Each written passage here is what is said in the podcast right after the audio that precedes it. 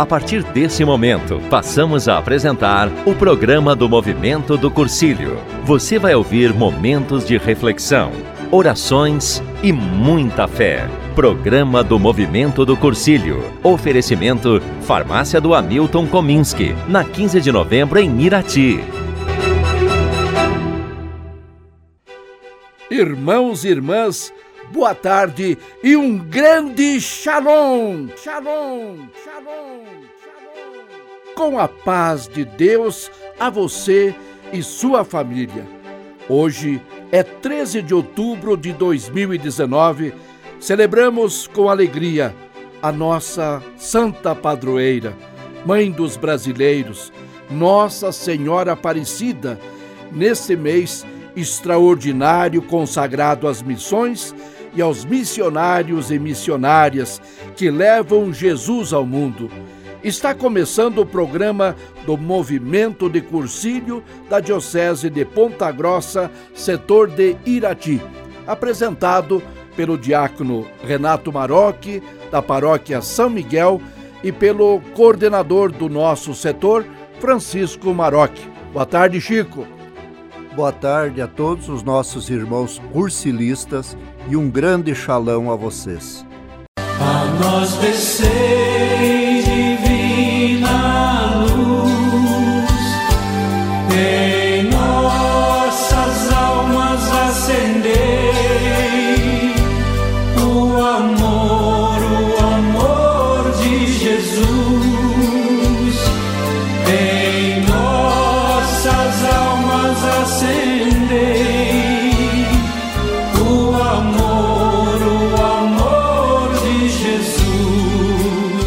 Vamos rezar juntos esta invocação ao Divino Espírito Santo. Vinde, Espírito Santo, enchei os corações dos vossos fiéis e acendei neles o fogo do vosso amor. Enviai o vosso Espírito, e tudo será criado, e renovareis a face da terra. Oremos. Ó Deus que instruístes os corações dos vossos fiéis com a luz do Espírito Santo, fazei que apreciemos retamente todas as coisas, segundo o mesmo Espírito, e gozemos sempre da sua consolação. Por Cristo Senhor nosso. Amém.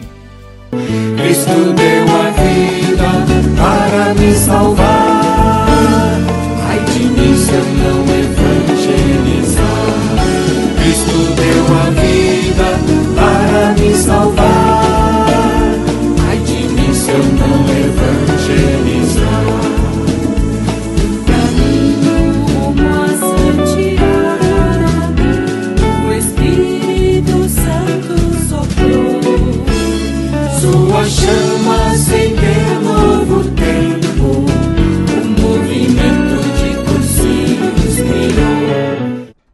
Gente amiga, a liturgia desse domingo fala sobre a gratuidade da fé. O general Naamã, que sofria de uma doença grave, cheio de feridas pelo corpo, foi até o profeta Eliseu, pedindo que o curasse por sua palavra. Mas Eliseu o mandou banhar-se no Rio Jordão. O estrangeiro, mesmo sem saber, obedeceu. Esta primeira leitura é uma excelente catequese sobre acreditar e obedecer. Nós hoje precisamos reaprender o sentido da gratuidade da fé. Naamã, que era rico e cheio de orgulho militar, oferece a Eliseu um rico presente depois de ser curado, e o profeta recusa. Daí vem o ensinamento divino, que podemos dividir em cinco partes. A primeira parte, Deus é o Senhor da vida. Só Ele tem um projeto de libertação para o ser humano. A segunda lição é a intervenção salvadora de Deus, que não é uma ação de momento que apenas resolve os problemas externos, mas uma ação que entra no nível mais profundo da intimidade do espírito, que transforma radicalmente a vida do homem. Deus quer a sua conversão. A terceira lição é que Deus não faz distinção de pessoas e oferece a todos, sem exceção, a sua graça. Quem acolher o dom de Deus e aceitar-se, deixar-se transformar por ele, tem direito à salvação. A quarta lição desta catequese da fé é a gratidão, o agradecimento. Naamã quis agradecer a Eliseu com ricos presentes, mas depressa percebeu, por ação do profeta, que o ajudou a ver com clareza a sua cura, que não era a um homem que tinha de agradecer o dom da vida, mas sim a Deus. E a quinta lição desta primeira leitura do domingo é que Naamã manifestou sua adesão total a Deus e pediu um singelo pedido de levar para a Síria um pouco da terra de Israel para lá poder adorar na Síria o Deus de Israel no seu próprio chão. O evangelho deste domingo nos apresenta dez leprosos. Os dez leprosos vieram pedir ajuda de Jesus e clamam a Jesus, reconhecendo como um mestre. Assim, todos são convidados à salvação. Dez foram curados, mas somente um voltou para agradecer. Ainda hoje, poucos são os agradecidos que louvam a misericórdia de Deus. Jesus curou os dez leprosos e mandou que eles se apresentassem ao sacerdote para declarar a cura da lepra efetuada por Jesus. Seria como um atestado de vacinação. O samaritano voltou para agradecer porque não tinha que se submeter ao ritual da cura, porque não era judeu. O samaritano não precisava dessa carteirinha. Jesus nos pede para superar o ritualismo e vivermos uma fé libertadora, uma fé nova, que seja baseada na fé em Jesus de Nazaré e em Sua palavra salvadora. Na segunda leitura, o apóstolo Paulo, que é prisioneiro, no final da sua vida, confia a Timóteo o depósito da fé que recebeu de Jesus através dos seus apóstolos.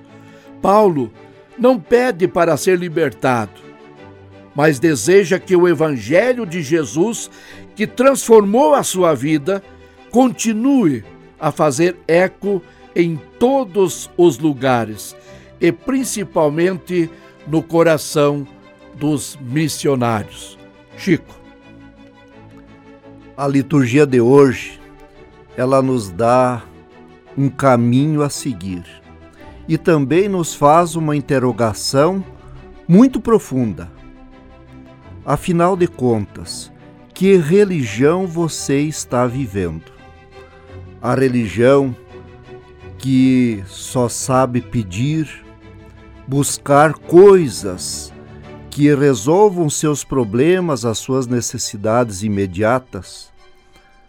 Ou está procurando uma igreja pela qual você também está em busca daquilo que é mais precioso, a salvação eterna. Lá na primeira leitura, nós compreendemos que aquela pessoa que foi curada, ela compreendeu que a cura apenas externas do seu corpo, das feridas que ele possuía, não eram suficientes para ele continuar a agradecer esse Deus da vida. E por isso ele pede que gostaria de continuar adorando esse Deus pelo resto da sua vida.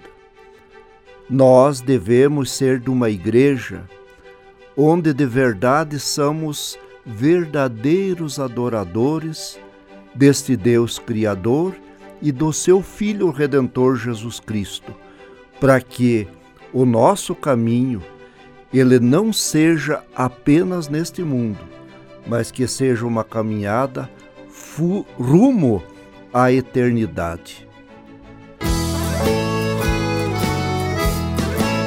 Nossa Senhora de Aparecida, a ti pedimos intercessão.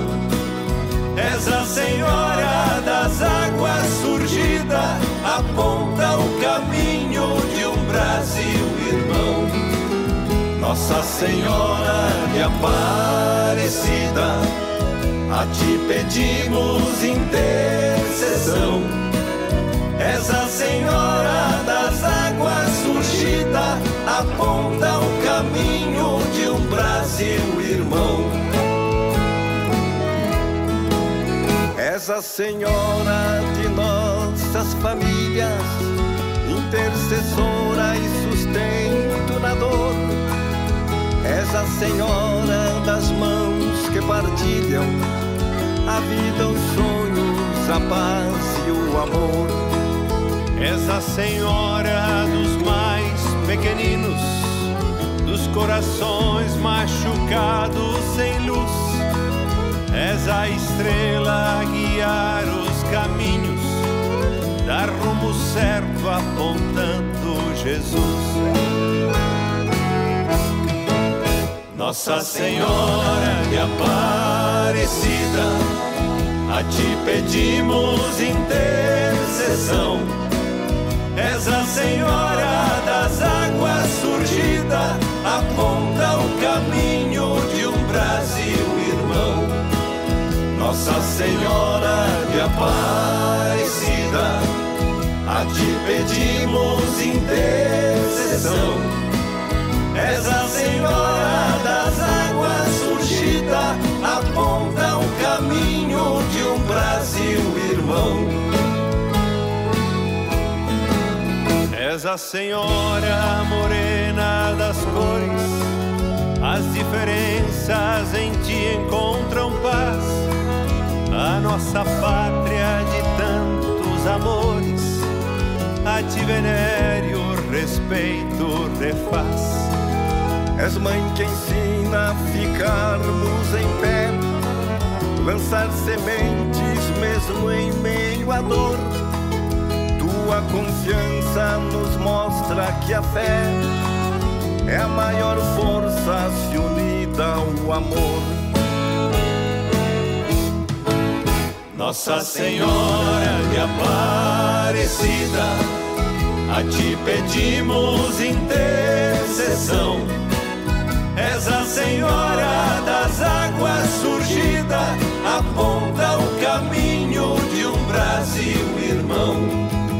Nossa Senhora de Aparecida, a ti pedimos intercessão. És a Senhora das águas surgida, aponta o caminho de um Brasil irmão.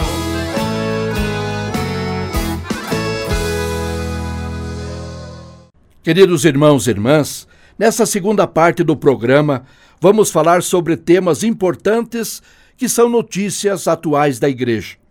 Outubro, Papa Francisco consagra como mês missionário extraordinário da Igreja. O que significa isso?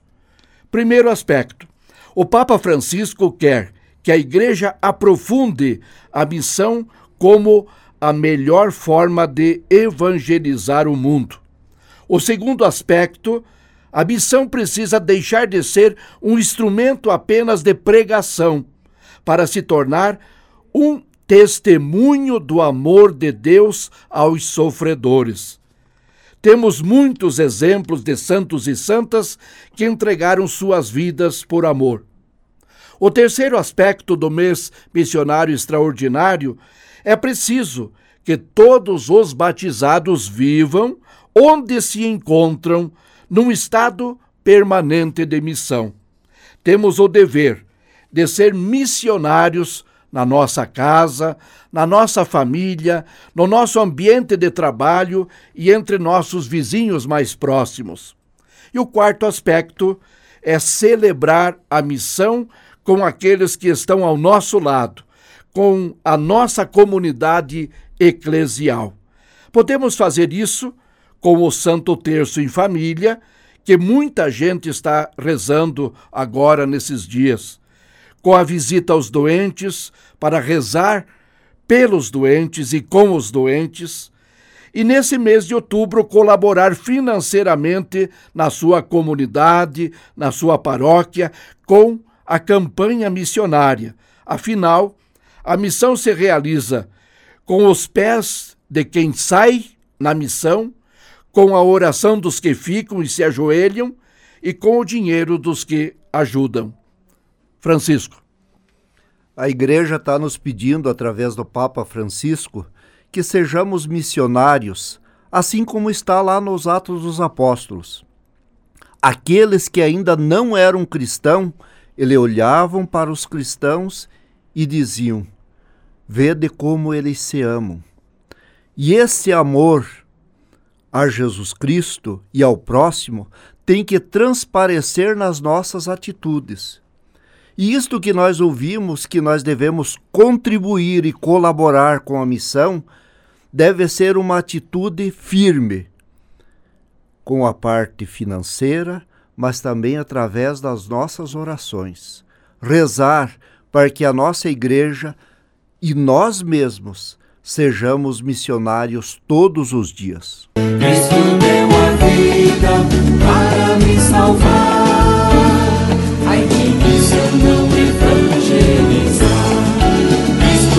Deu a vida para me salvar. Evangelizar. Caríssimos amigos, hoje temos mais uma santa brasileira no altar da igreja. Santa Irmã Dulce dos Pobres, uma santa baiana brasileira. Na madrugada desse domingo, o Papa Francisco canonizou esta mulher simples, de saúde fragilizada e que, com a ajuda de Deus, fundou o maior complexo de assistência hospitalar, de ajuda humana da América Latina, que atende gratuitamente mais de 1 milhão e 400 mil pessoas por ano. Santa Irmã Dulce, rogai por nós. Esta nossa irmã e hoje santa da igreja canonizada é aquela mulher que ela compreendeu que para evangelizar o necessário é amar o próximo. E ela procurou as pessoas com maior fragilidade, aquelas que estavam nas ruas, aquelas que estavam doentes, as crianças desamparadas, as mulheres que precisavam de um atendimento. Irmã Dulce as acolhia com sorriso no rosto para mostrar que para evangelizar nós precisamos fazê-la na alegria de Jesus Cristo. Agora vamos falar um pouco sobre o Sínodo da Amazônia. E eu posso falar com autoridade, digamos assim, mais do que como apreciador da internet, da necessidade e da importância do Sínodo da Amazônia, que envolve nove países. Eu estive em missão na Amazônia por 18 vezes. Foram duas experiências missionárias na Diocese de Santarém, no estado do Pará.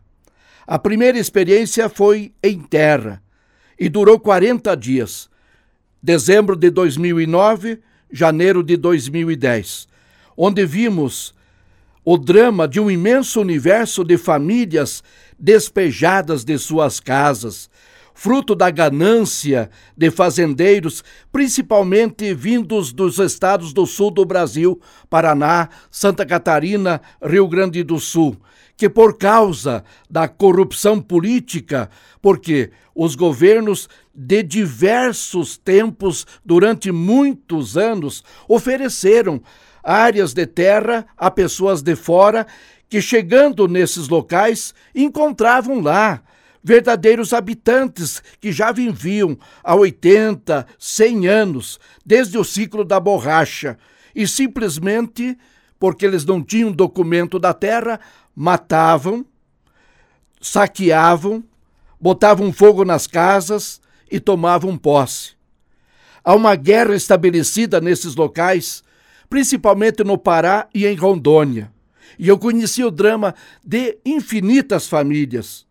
A igreja não pode fechar os olhos a esses crimes odiondos. Por isso que há tanta resistência desse sínodo, que é um jeito da igreja agir. A outra experiência missionária foi dezembro de 2011 e janeiro de 2012, no município de Almerim. Ficamos lá 51 dias. Um território de 75 mil quilômetros quadrados, com uma pequena prefeitura sem recursos e uma paróquia de apenas um padre.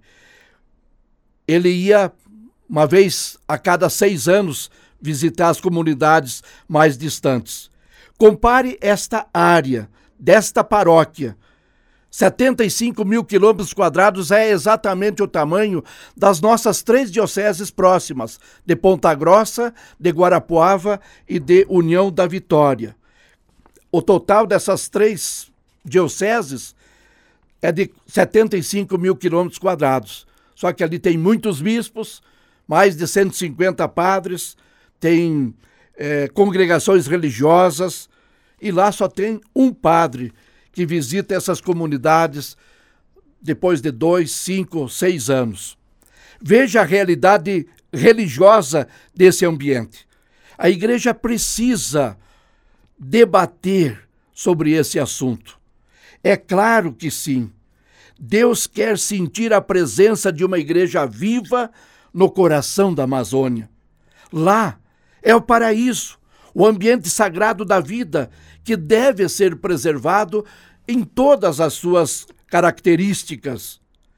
Estive outras 16 vezes contratado por um projeto chamado Preservar 2, nos anos de 1998 a 2005, onde nós realizamos oficinas de comunicação na área de rádio e de vídeo junto às populações indígenas no Rio Madeira, no sul do Pará, no Rio Moa, no Acre, divisa com o Peru, nos estados do Amapá, no grande município do Macapá, no Chapuri, no Acre, no Amazonas, em Rondônia, Roraima, Tocantins, no Mato Grosso, região de Lucas do Rio Verde e no Maranhão.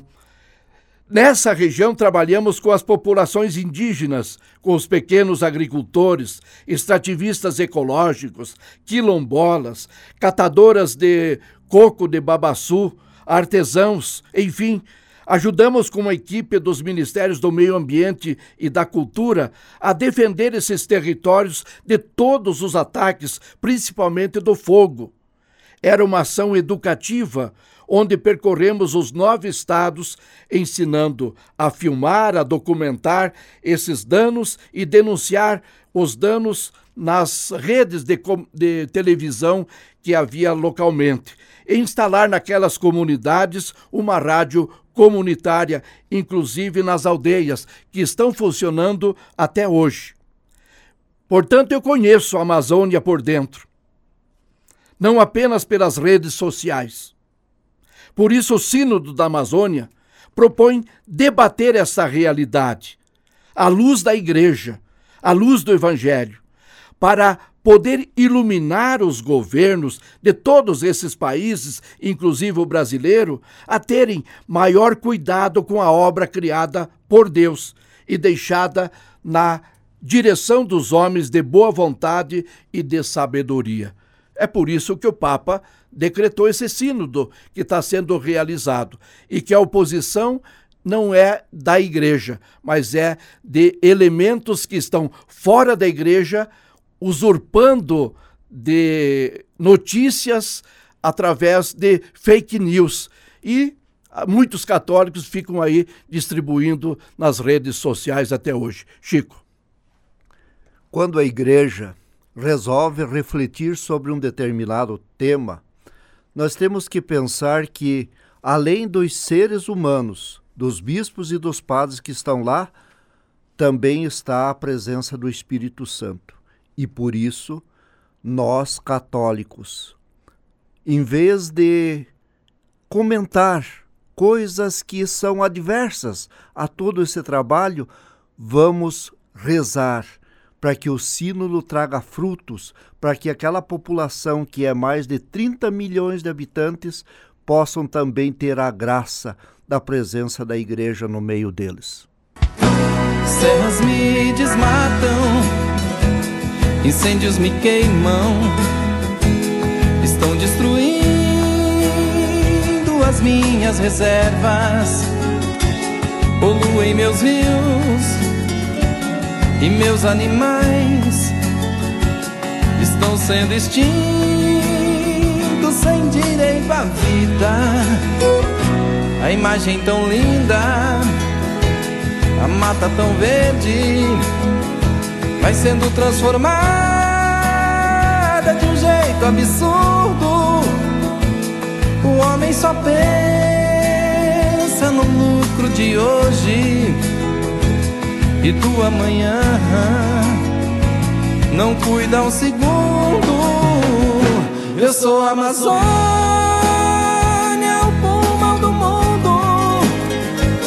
E o ser humano é a nicotina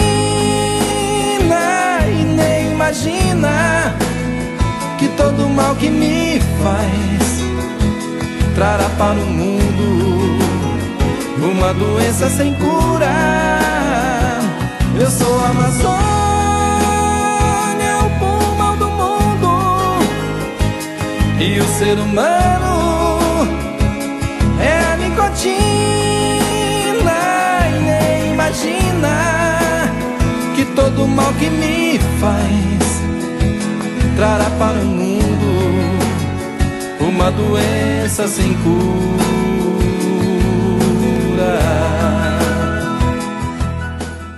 Nosso abraço especial aos nossos ouvintes, a Verônica Correia, a Joelma, o Joaquim, ao Sérgio Machado de Boa Vista do Pirapó, e especialmente ao Inesito Ruppel e Roberto Tomás, que também são nossos ouvintes de todos os domingos. Queremos chamar a atenção de você que acompanha o programa do Cursílio, caso alguém tenha ficado com o livro que anotava o nome das pessoas que frequentavam as ultreias lá pelos anos 1980, que eram muitos, nós precisamos que você entre em contato conosco para nós recuperar esses nomes. Um grande abraço a todos vocês e vamos agora fazer a nossa oração e bênção final. A nossa proteção está no nome do Senhor, que fez o céu e a terra. O Senhor esteja convosco, Ele está no meio de nós. Suplicamos humildemente a intercessão da nossa mãe, padroeira de todos os brasileiros, Nossa Senhora Aparecida também dos santos arcanjos, São Miguel, que proteja a tua casa, a tua família e teu trabalho de todos os males, perigos e tentações. Que São Rafael cure as tuas enfermidades do corpo, da mente e do espírito e torne você, todos os nossos ouvintes, como São Gabriel é, um mensageiro da boa graça salvadora de Jesus Cristo e desça sobre você, sobre sua família, a bênção de Deus Todo-Poderoso, que é Pai e Filho e Espírito Santo. Amém. Tenha uma excelente semana. Fiquem na paz de Deus. Até domingo que vem. E viva, a, vida. Viva a vida! E desperta na fé ardorosa de ser bom cristão.